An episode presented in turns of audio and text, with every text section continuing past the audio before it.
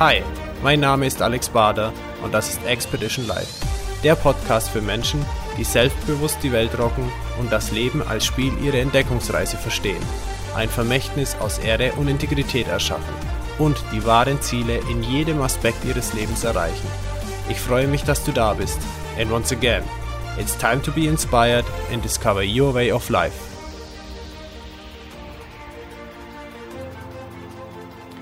Willkommen zu einer weiteren Ausgabe von Expedition Live.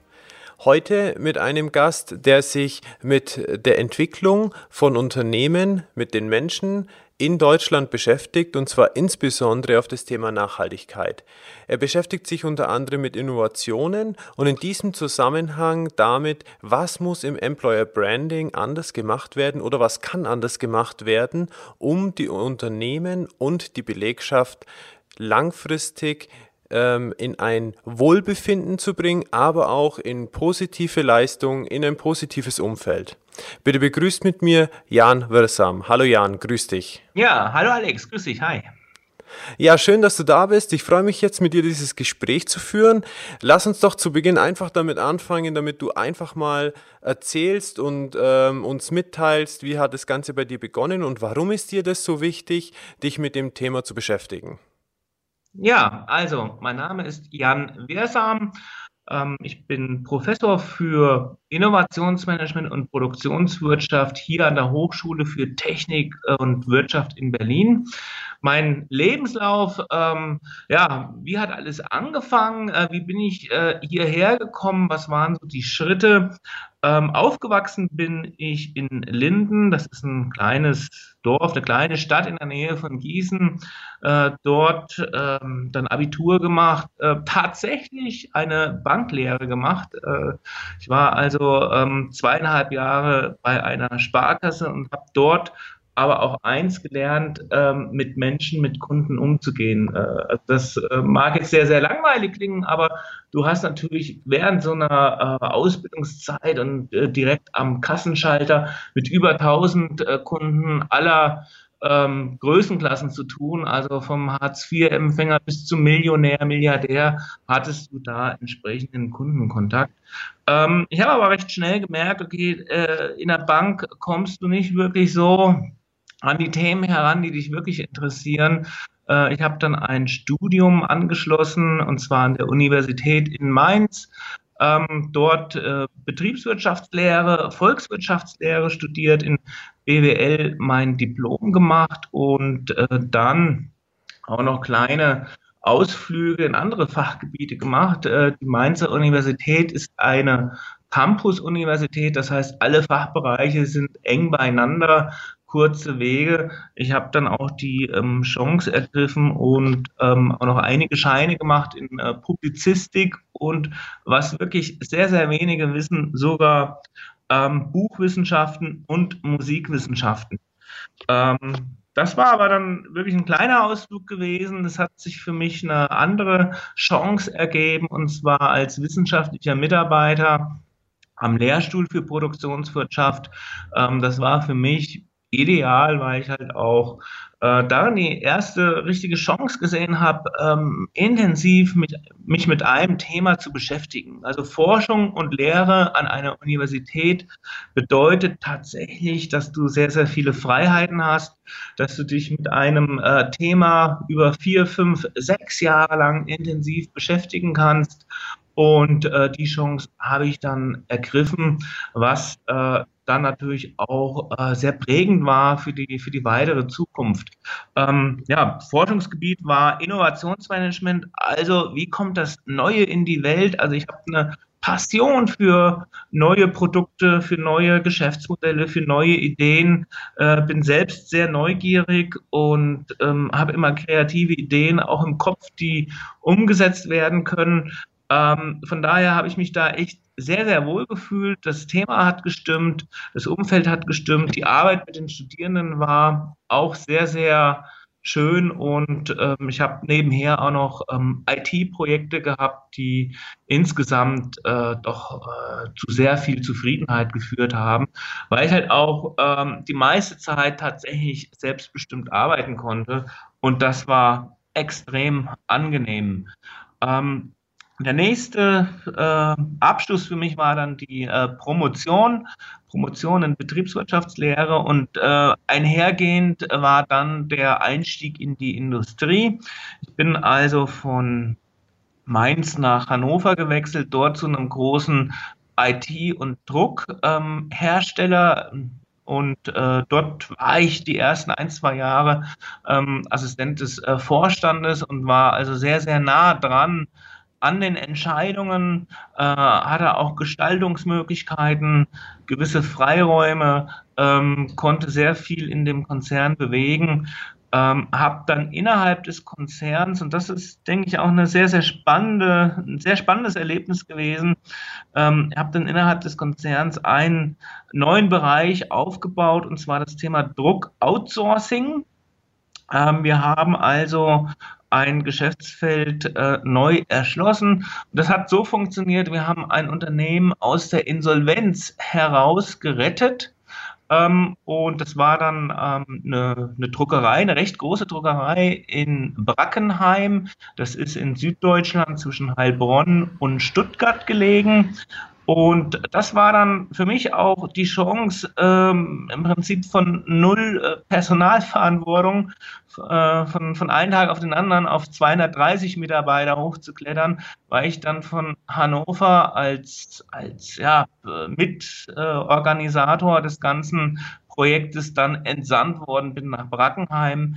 Dort habe ich dann viereinhalb Jahre lang die Verantwortung gehabt für die Produktion, IT, Controlling, Marketing, Personalwesen, Sales, also im Prinzip einen kompletten Betrieb unten äh, verantwortet. Ähm, allerdings in einem großen Konzern. Und das war für mich dann natürlich auch nochmal ein neues Erlebnis, weil du auf einmal Budget, Umsatzverantwortung hattest, mit Excel-Tabellen kämpfen musstest, äh, PowerPoint-Präsentationen machen durftest, äh, sehr viel Besuch hattest. Also es war eine sehr abwechslungsreiche Zeit. Wir haben jeden Tag über eine Million Briefe gedruckt und ähm, ja, Kommunikation produziert in dem Sinne.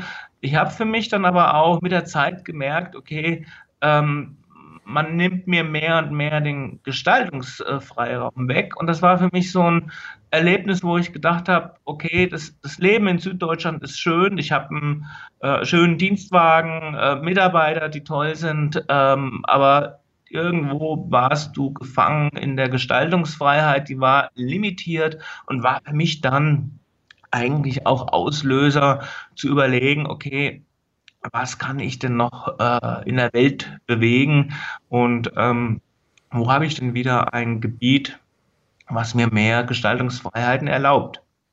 Da äh, habe ich natürlich an die Zeit an der Mainzer Universität äh, zurückgedacht, habe natürlich auch in meinem Umfeld noch sehr, sehr viele äh, Freunde, die äh, Professoren sind, äh, die mich auch gefragt haben, Jan, hast du nicht Lust, äh, bei uns anzufangen?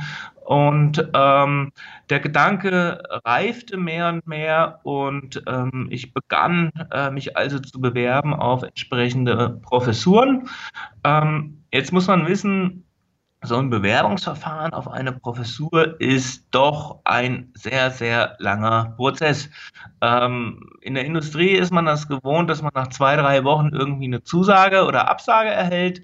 Ähm, bei einem äh, Berufungsverfahren, so heißt es, äh, dauert der gesamte Prozess äh, von der ersten Bewerbung bis zur Nominierung, bis zum ersten Arbeitstag kann das gut und gerne mal ein halbes, ein Jahr oder auch äh, deutlich länger dauern. Also wir haben hier einfach sehr, sehr lange Bewerbungszyklen.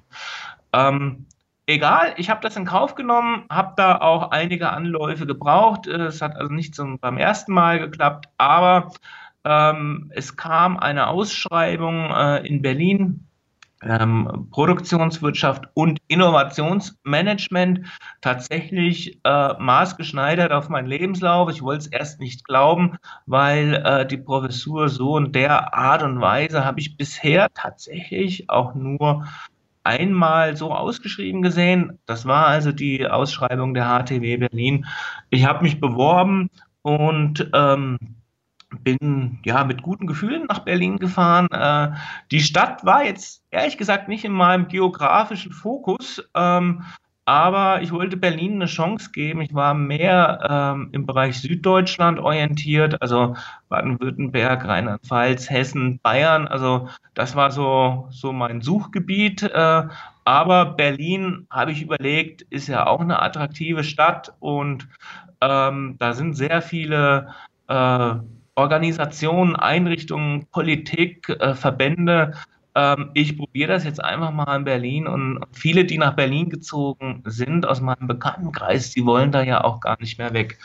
Ja, so kam es, äh, dass ich nach Berlin gekommen bin. Äh, seit Oktober 2015, ähm, also im Genuss einer Professur bin, genau gesagt Operations Management und Innovationsmanagement.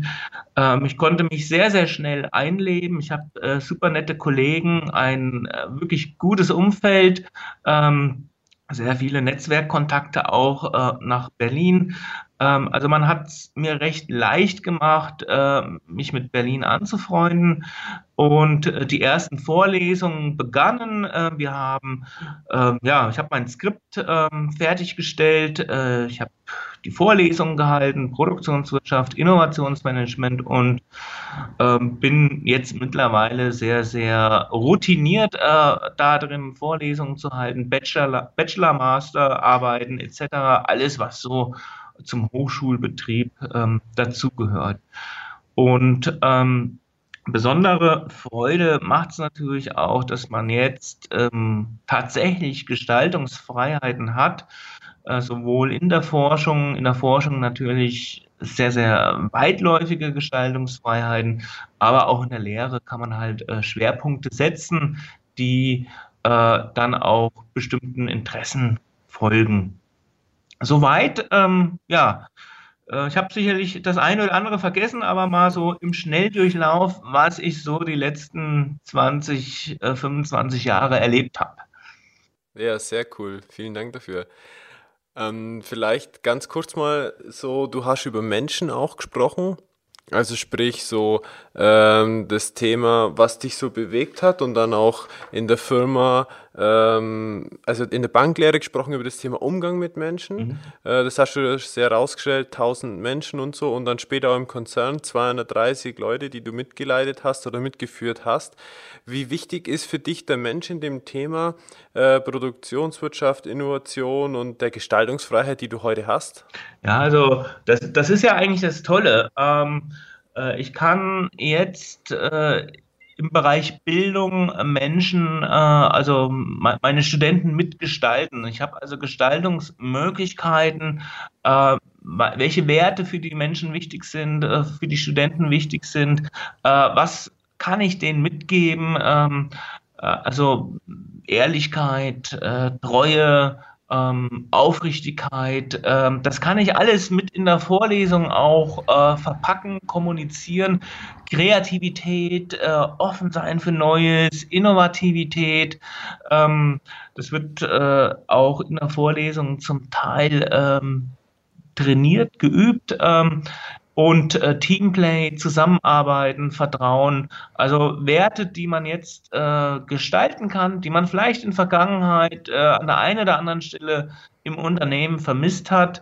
Ähm, da kann ich natürlich heute proaktiv darauf hinwirken und dafür sorgen, dass ähm, man eben mal über den Tellerrand hinaus äh, denkt, nachdenkt, was bedeutet äh, denn tatsächlich Nachhaltigkeit, wie wichtig ist äh, Innovation für, für einen selbst, für das Unternehmen selbst, ähm, wie kann ich einfach einen Betrieb äh, in die Zukunft führen. Und man kommt nicht drum herum zu erkennen, dass äh, der Mitarbeiter, der Mensch, äh, die wichtigste Ressource in einem Betrieb ist. Und ähm, da können so viele Roboter drinstehen in der Fabrik. Äh, das kann eine manuelle Arbeit sein, das kann eine sehr geistige Arbeit sein, intellektuelle Arbeit sein. Man kommt immer wieder zurück auf, auf den Mitarbeiter, auf den Mensch, wenn der entsprechend leistungsbereit ist, motiviert ist, willig ist, einen Beitrag zu leisten, äh, kommt man zu den besten Ergebnissen.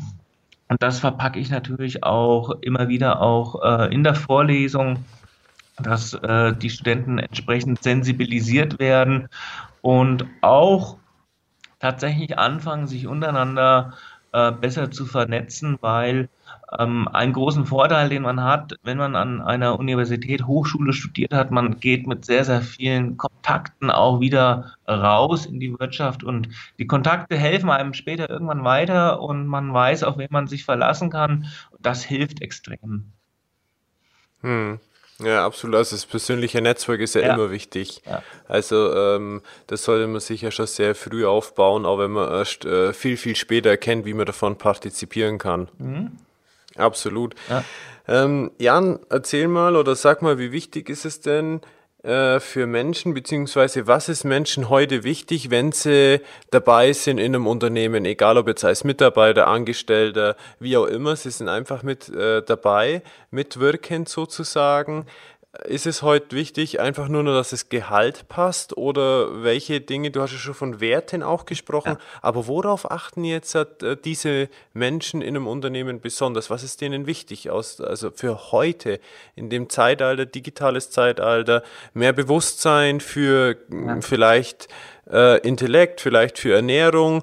Ähm, das spielt euch jetzt alles auch so bei dir in dieses Thema mit rein, oder? Ich glaube, ich glaub, auf äh, Ernährung komme ich gleich nochmal zu sprechen, aber äh, vielleicht die Beobachtung ähm, erstmal, was äh, meinen Studenten heute wichtig ist. Ähm, ich glaube, da geht es äh, in erster Linie auch um äh, spannende Aufgaben. Also welche Aufgabe, welches große Thema kann ich mit vorantreiben? Ähm, das ist zum Teil wichtiger als, ich sag mal, die Höhe des Gehaltes oder ein Dienstwagen oder so. Äh, also man beobachtet eine stärkere Identifikation mit wichtigen Aufgaben. Das heißt, äh, die jüngere Generation wird deutlich kritischer ähm, und äh, will halt nicht sofort ein Trainee-Programm irgendwo abschließen, sondern ähm, die, die überlegen tatsächlich, okay, welche Aufgaben stecken denn hinter äh, der Tätigkeit, die ich dann mache, welches größere Ziel wird verfolgt. Daneben gibt es ähm, viele, die auch sagen, okay, ich probiere das jetzt mal aus mit der eigenen Idee, äh, mit der Unternehmertätigkeit, ich möchte selbst gründen, ähm, habe vielleicht ein ähm, Geschäftsmodell, einen Geschäftspartner und probiere das jetzt einfach mal aus. Also das äh, beobachten wir natürlich hier auch in Berlin, ähm, weil Berlin auch die Start-up-Hauptstadt ist. Und da sehe ich bei meinen Studenten auch, auch äh, wieder. Äh, zugleich beobachte ich aber auch ähm, Studenten, äh, die einfach keine Lust mehr haben auf, auf die ganze Startup-Geschichte. Die gibt es auch, ähm, weil ich sag mal, wer innerhalb von zwei Jahren äh, fünf Startups von innen kennengelernt hat, der äh, weiß es dann vielleicht auch besser einzuordnen. Also ähm, Startup bedeutet nicht immer, dass, äh, dass, dass es extrem erfolgreich ist und dass dann alle irgendwann ähm, super zufrieden und super reich werden. Startup bedeutet halt eben auch, dass eine Idee scheitert. Das gehört dazu. Vor dem Hintergrund sehe ich auch, dass einige Studenten äh, sich doch eher ähm, ja, sicherheitsorientiert verhalten, sprich ähm, Unternehmen aufsuchen, die tatsächlich eine langfristige Sicherheit äh, anbieten. Ähm, also das ist auch beobachtbar. Ähm, es kommt, kommt beides vor. Ähm, mein Blick hier in Berlin ist, dass das tatsächlich mehr auch in die Start-up-Richtung äh, geht. Ähm, du hattest angesprochen, äh, wie wichtig sind so äh, weiche Faktoren wie zum Beispiel auch Ernährung oder ähm, Socializing, das Miteinander. Ähm, ich glaube, das wandelt sich auch stärker. Die Unternehmen machen sich Gedanken, wie kann, wie kann ich äh, den Mitarbeitern eine Wohlfühlatmosphäre anbieten. Äh, der Mitarbeiter soll sich also ähm, ja, glücklich, zufrieden ähm, finden und ähm, dazu gehört natürlich auch ein gewisses Drumherum. Ähm, das fängt oftmals an beim Kickertisch. Äh, bei äh, einer Playstation äh, und ähm, eine Playstation hatten wir übrigens auch beim alten Konzern ähm, und vielen anderen äh, Gadgets, äh, die, die man halt den Mitarbeitern anbietet, gemeinsame Ausflüge, auch abends mal essen gehen, feiern gehen, ähm, das gehört alles dazu. Ähm, ein Punkt, äh, den du eben auch schon angeschnitten hattest, Ernährung. Viele Unternehmen achten mehr und mehr auch auf die Ernährung. Wie ernähre ich meine Mitarbeiter? Und das finde ich eine, eine, ganz, ganz wichtige Sache.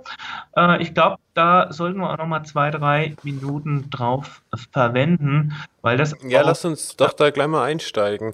Also, äh, vielleicht auch mal gleich unterscheiden, wenn es darum geht, äh, wie werden quasi die Mitarbeiter ernährt in einem Unternehmen? Geht es da dann rein um die Ernährung, also physisch, was ich aufnehme, oder auch um die geistige Nahrung? Ja, ähm, natürlich auch die geistige Nahrung. Ähm, das Thema geistige Nahrung, Weiterbildung, Trainings, ähm, Förderung von irgendwelchen ähm, ja, Weiterbildungsmaßnahmen, ähm, das ist eigentlich recht gut, ähm, gut etabliert in den Unternehmen. Da könnte man natürlich noch mehr machen oder noch präziser auf die Mitarbeiter eingehen. Aber ich sag mal, ähm, Weiterbildungsmöglichkeiten gibt es in den meisten Unternehmen.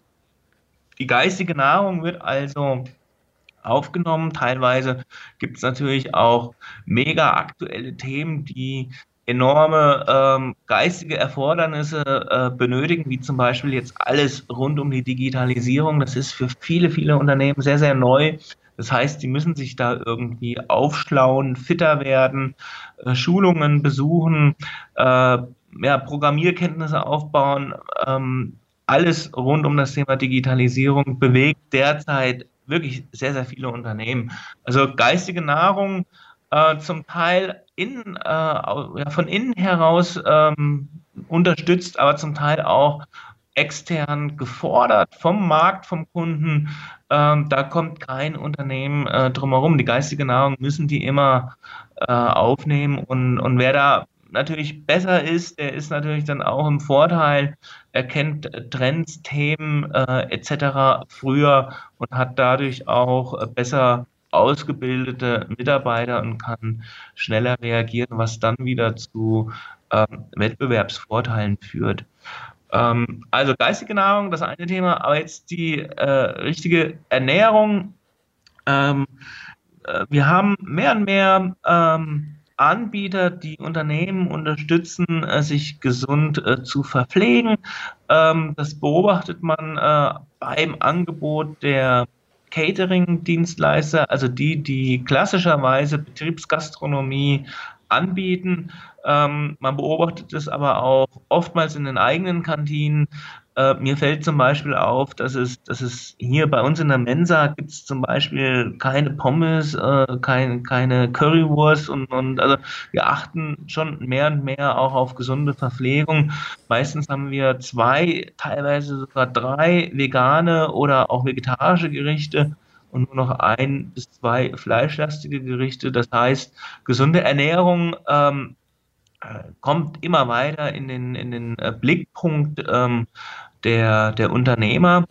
Ähm, wir haben bei dem Thema Ernährung ähm, ein Dilemma, äh, und zwar das Dilemma, dass viele Unternehmen ähm, die Kantine, die Betriebsverpflegung als Kostenstelle äh, bewerten. Ja, also wir haben einfach dann einen Caterer und der soll jedes Jahr ein bis zwei Prozent günstiger werden, was natürlich auch auf die Qualität der Speisen geht und auch auf die Qualität der angestellten Mitarbeiter in der Küche. Äh, das ist eine unschöne Entwicklung, weil, äh, wie du dir ja vorstellen kannst, äh, das tägliche Mittagessen ist einfach auch auch ein Motivationsfaktor. Ja, also wenn ich äh, es schaffe, über das Mittagessen ähm, meine Mitarbeiter zu motivieren, äh, wenn die Spaß haben, wenn die sich auf das Mittagessen freuen, habe ich andere Mitarbeiter, eine andere Qualität von Mitarbeitern, als wenn ich Mitarbeiter habe, die über das Mittagessen unzufrieden sind, die äh, ja einfach dann lästern, in den Lästermodus reinkommen, teilweise auch berechtigt. Ja, also wenn das Mittagessen tatsächlich schlecht ist, billig ist, äh, mindere Qualität hat, äh, dann ist das natürlich tatsächlich ein Grund, äh, Kritik zu äußern. Und äh, dann kann man die Mitarbeiter ja auch verstehen. Ähm, Jetzt überlegt man, okay, wie kann man äh, da etwas verändern? Und wo ich wirklich einen Veränderungsansatz sehe, ist tatsächlich, dass sich der Unternehmer auch mitverantwortlich fühlt für die Verpflegung der Mitarbeiter. Der Mitarbeiter ist acht bis zehn Stunden im Betrieb. Ja, er fängt morgens an, trinkt morgens vielleicht einen ersten Kaffee. Ja, der Rechner wird hochgefahren. In der Zeit geht man zur Kaffeemaschine, holt sich den ersten Kaffee. Ähm, ja, dann gibt es vielleicht ein erstes Frühstück. Ähm, dann gibt es äh, oftmals ein Brötchen mit Belag drauf oder mit Marmelade oder sonstiges. Also ähm, so das, was man halt äh, üblicherweise in Deutschland frühstückt. Dann das Mittagessen. Äh, beim Mittagessen äh, wird halt das angeboten, was die Betriebsgastronomie hergibt. Äh, eins, zwei, drei Gerichte. Und ähm, dann gibt es oftmals nachmittags noch Meetings oder äh, einen kleinen, kleinen Nachmittagssnack. Äh, der Tag wird begleitet mit ähm, Süßigkeiten, die vielleicht irgendwo platziert werden in einer großen Schale, wo sich jeder äh, bedienen darf. Oder wir kennen es aus den Meetings, äh, die verführerischen äh, ja, äh, Plätzchen, ähm, äh, die dann halt auch immer angeboten werden.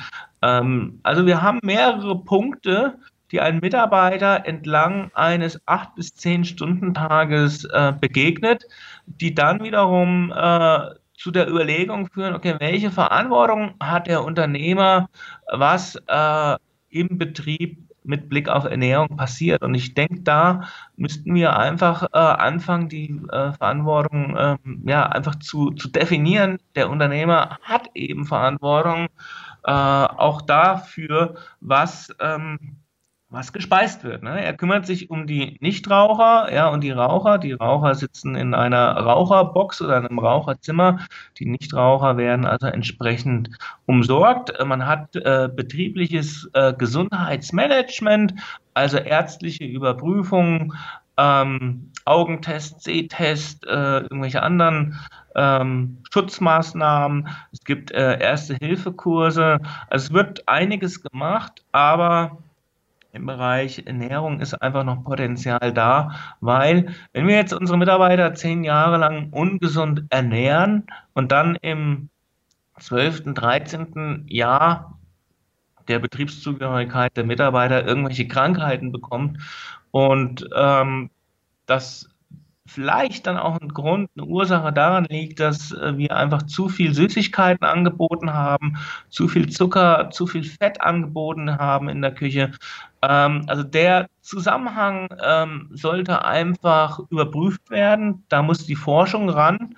Ähm, das ist eine Sache, die die einfach äh, weiter untersucht werden muss. Ich bin da mit meiner äh, Innovationsthematik auch dran an dem Thema, weil ich ähm, das alles mal aus Kostensicht betrachte, aus betriebswirtschaftlicher Sicht, was bedeutet es für den Mitarbeiter selbst, was bedeutet es für den Betrieb und wenn wir dann natürlich weiterschauen, was bedeutet es für die Volkswirtschaft. Ne? Die Volkswirtschaft kann eine gesunde Population haben oder eine kranke Population haben.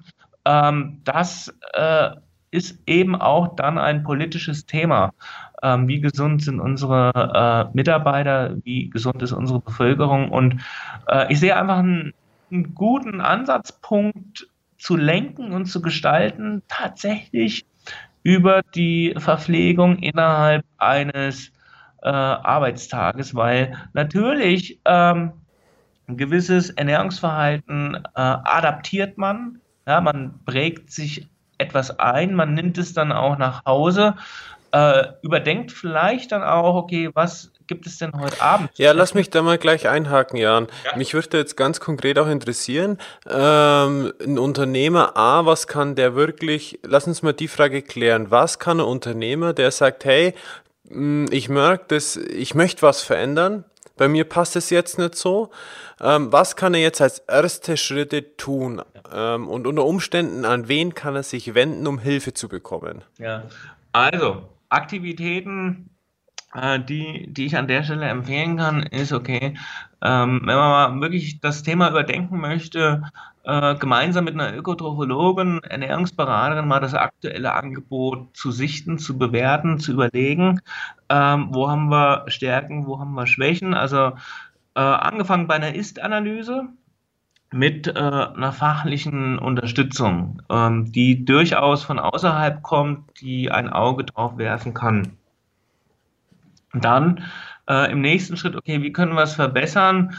Ähm, zum Beispiel mehr pflanzenbasierte Speisen, mehr regionale Speisen, mehr saisonale Speisen, also mehr Öko auch, ähm, dass man bereit ist, ähm, das Speisenangebot äh, zu verändern, Schritt für Schritt. Also man muss ja nicht einen ganz großen Sprung machen, das kann man natürlich auch, aber ähm, Schritt für Schritt das Speisenangebot verändern und ähm, immer auch mit äh, Beratung, äh, was ist gesund, was ist ungesund.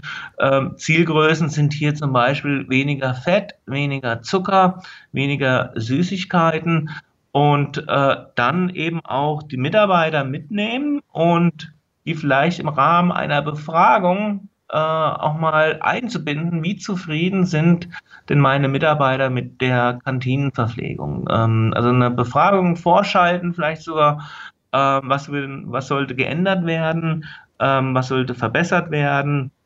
Und für den Unternehmer dann natürlich auch die grundsätzliche Frage, betrachte ich jetzt die Kantine als ähm, Motivationspunkt? Ja, möchte ich meine Mitarbeiter motivierter ähm, äh, dann zum Arbeitsplatz wieder zurückzuschicken oder ist es tatsächlich eine Kostenstellengeschichte, äh, die jedes Jahr zwei Prozent eingespart werden soll?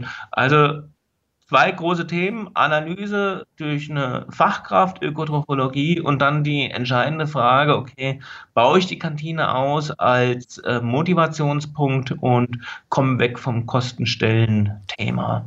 Das sind so die zwei ersten äh, Fragen oder die zwei ersten Aufgaben, die, die ich so in Richtung Unternehmen formulieren würde.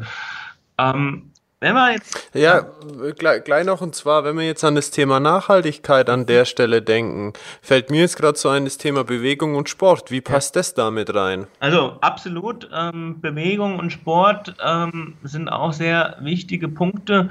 Ähm, die Unternehmen sollten äh, auch darauf achten, dass entsprechend viel äh, Bewegung, entsprechend viel Sport äh, gemacht wird. Ähm, das darf nicht ausgeklammert werden. Es sollte halt auch äh, entsprechend motiviert angeregt werden durch äh, entsprechende betriebliche Unterstützung, also Betriebssportgruppen. Also sowas gab es äh, in Vergangenheit, gibt es ja auch bei vielen Konzernen, dass man halt äh, gemeinsam auch Sport macht und dass das dann unterstützt wird. Das sollte auf jeden Fall äh, angeregt werden auch, dass die Mitarbeiter motiviert werden, mit dem Fahrrad zur Arbeit zu kommen. Auch das habe ich schon erlebt äh, und finde das auch sehr, sehr gut.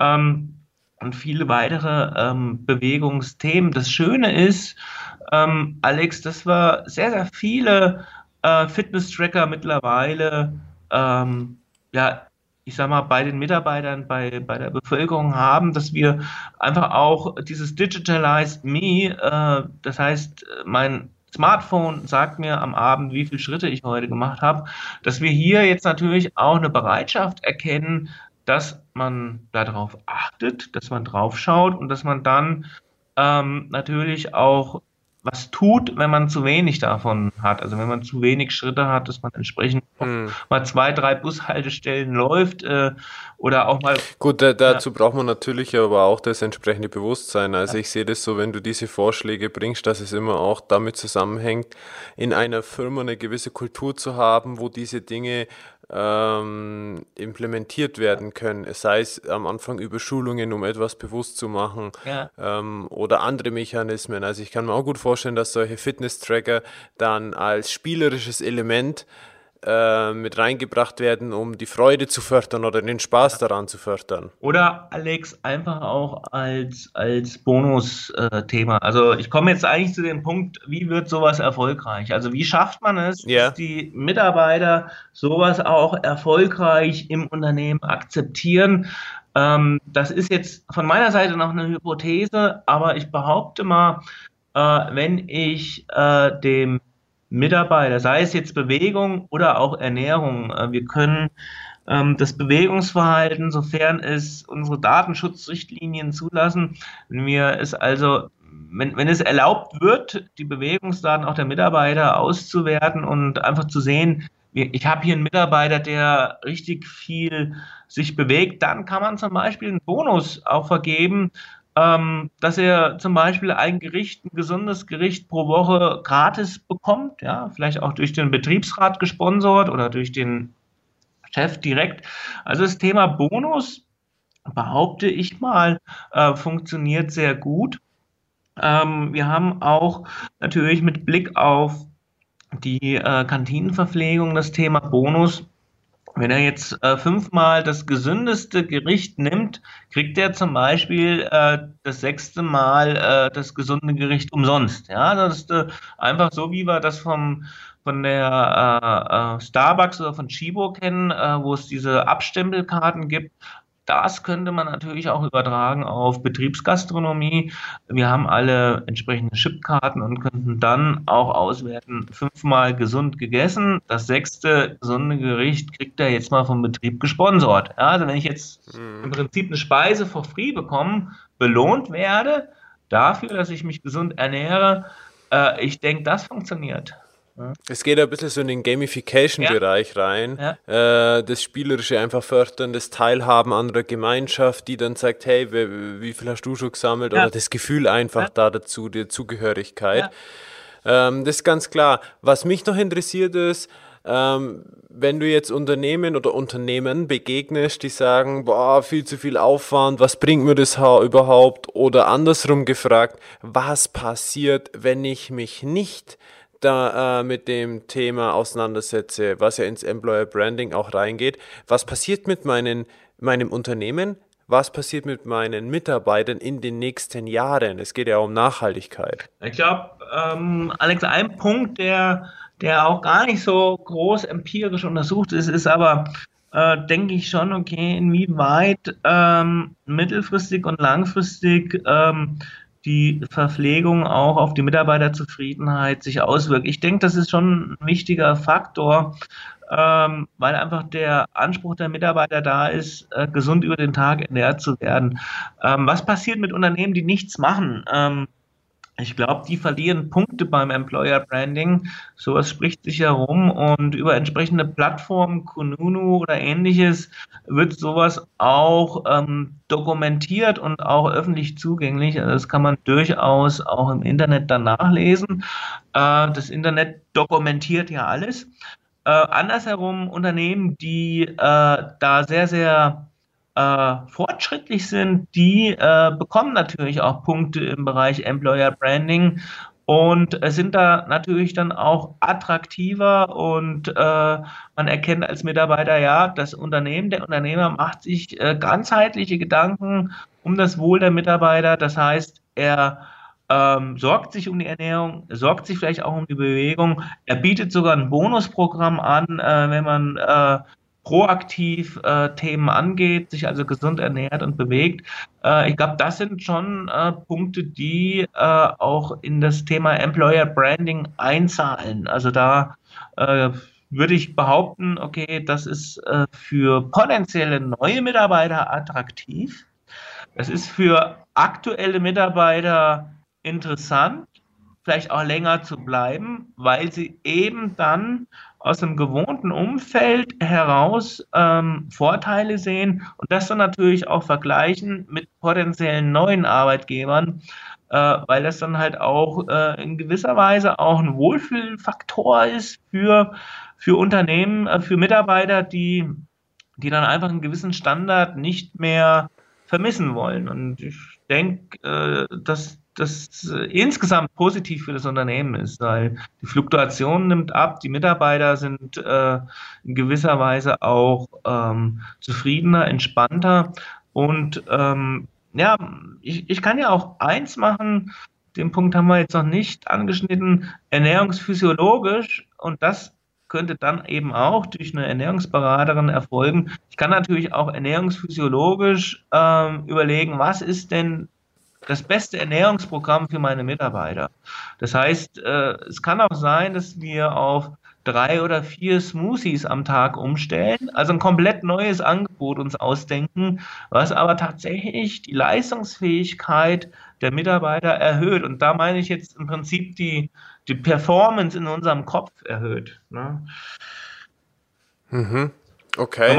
Und, und um, um da hinzukommen, ernährungsphysiologisch, mit welchen Menschen müsste ich da zusammenarbeiten, um mir da mal diese Ideen auf ein Papier zu bringen oder konkrete Schritte mir zu erarbeiten? Ja, also da ähm, sehen wir ja auch sehr, sehr viele neue Produkte, auch neue Geschäftsmodelle, die äh, ja in Richtung Superfoods gehen.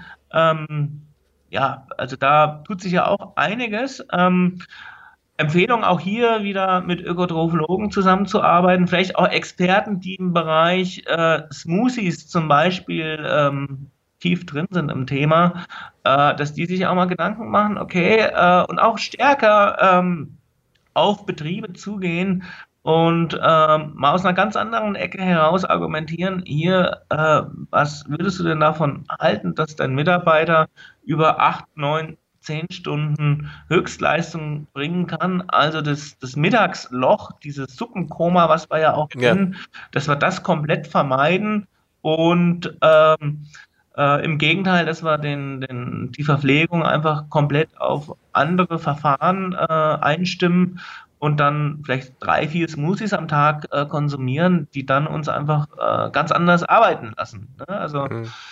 Ja, vielleicht an der Stelle erwähne ich jetzt gleich mal äh, für die Zuhörer, dass ich den Burkhard Tiekisch, so der Smoothie-Papst in Deutschland, auch auf dem Podcast hatte und im Interview.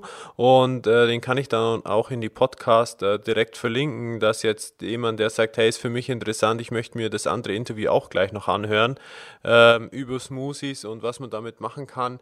Soviel ich weiß, berät er ja auch äh, im Unternehmen oder Unternehmen genau zu dem Thema. Ja, also mit, mit Burkhard arbeite ich auch zusammen. Also wir haben da viele Ideen, äh, weil wir einfach auch erkannt haben, wir haben da Gemeinsamkeiten. Er natürlich stark aus einer Ecke heraus, die, die vom Produkt herkommt, von den Pflanzen herkommt, von den Nährstoffen herkommt. Und äh, mein Zugang natürlich äh, über die Betriebe, über die Unternehmen, über die, die Großgastronomie. Und das beides zusammenzubringen, äh, es macht wirklich sehr, sehr viel Spaß, auch auch mit Burkhardt hier an Konzepten zu arbeiten. Also wir sind da tatsächlich im regen Austausch. Ja, super. Ich habe jetzt noch zwei konkrete Fragen, ja. Jan, und zwar einmal ähm, haben wir darüber gesprochen für Mitarbeiter, äh, die sich daran gewöhnen und sagen, hey, sie brauchen das und so. Ähm, bedeutet das nicht auch, dass ich eine Kultur im Unternehmen pflegen darf der Dankbarkeit? Denn sonst geht es ja irgendwann ins Uferlose, weil die Mitarbeiter sehen es als normal an und fordern ja dann auch irgendwann immer mehr. Also das muss ja auch irgendwo ein Level bekommen, wo es äh, eine gesunde Balance hat.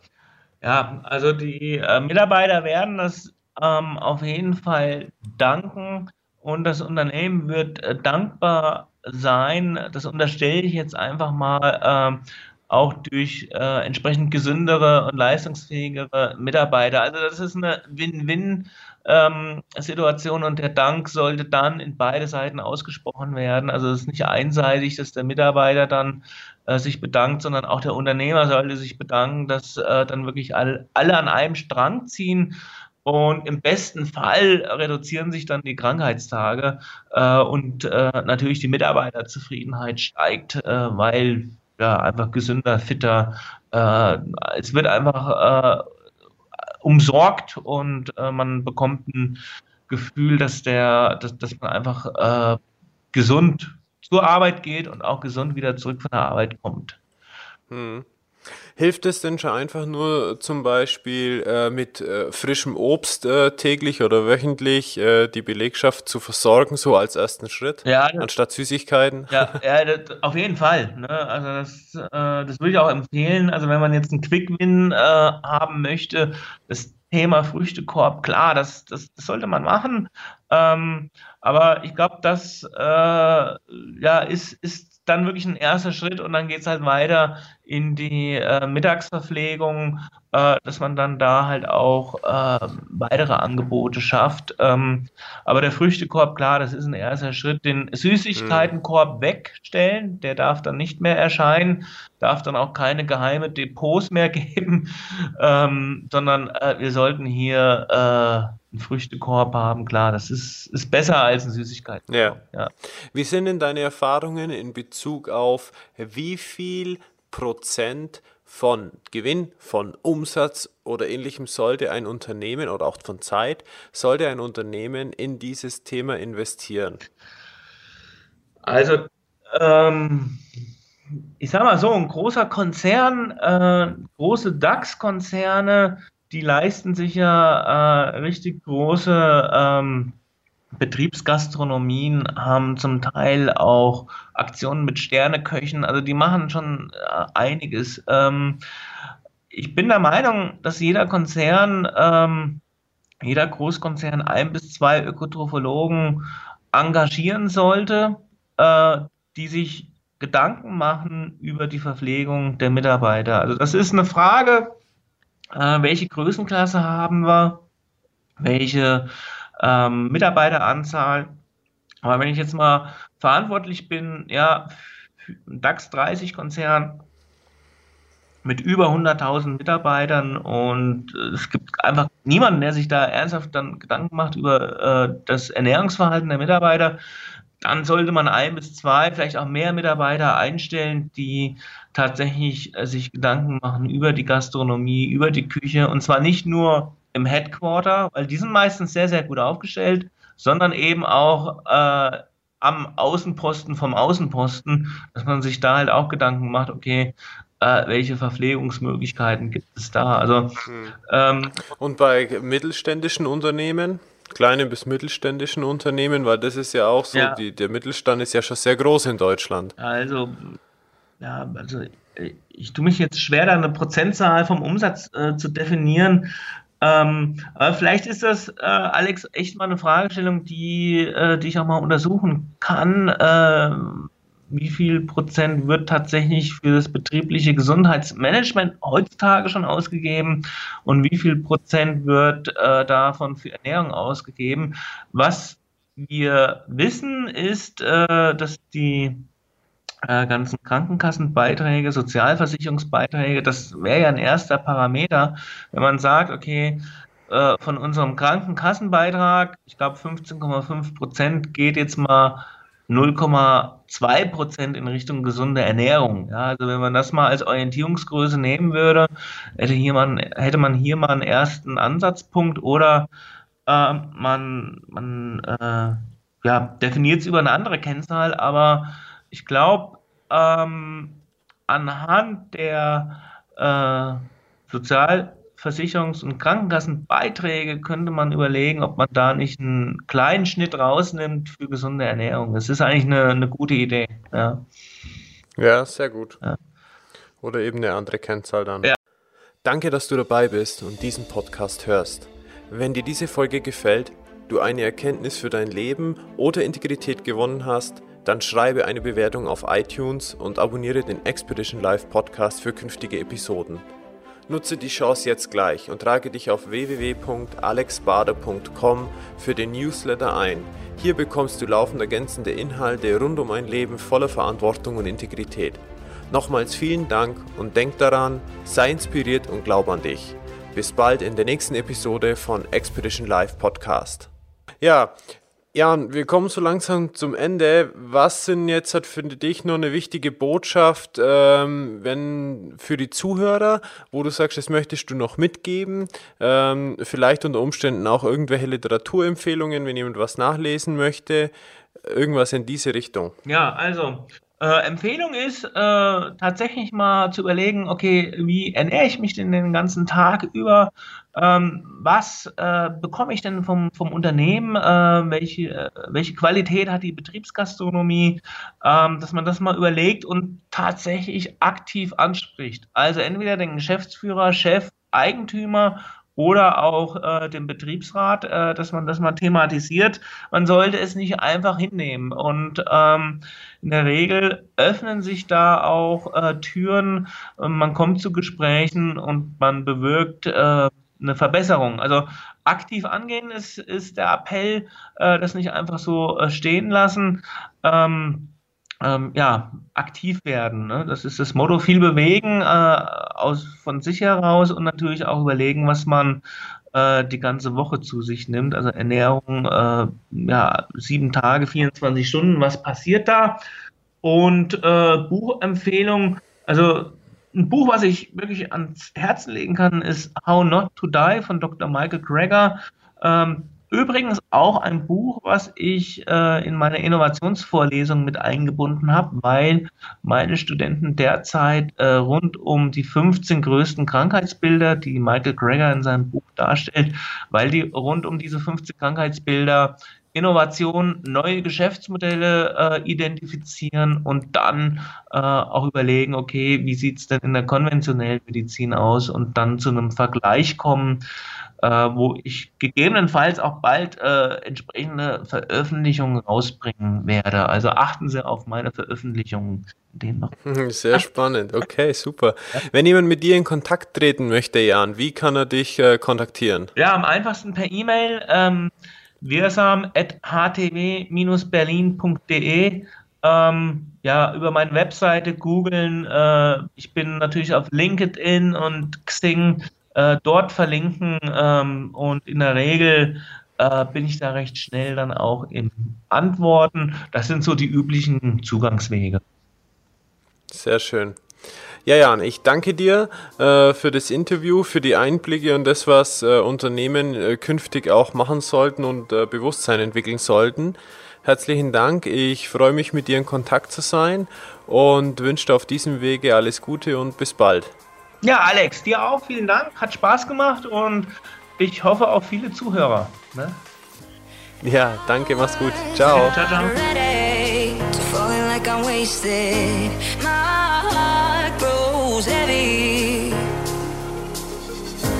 Don't taste me rushing, keep your words naked.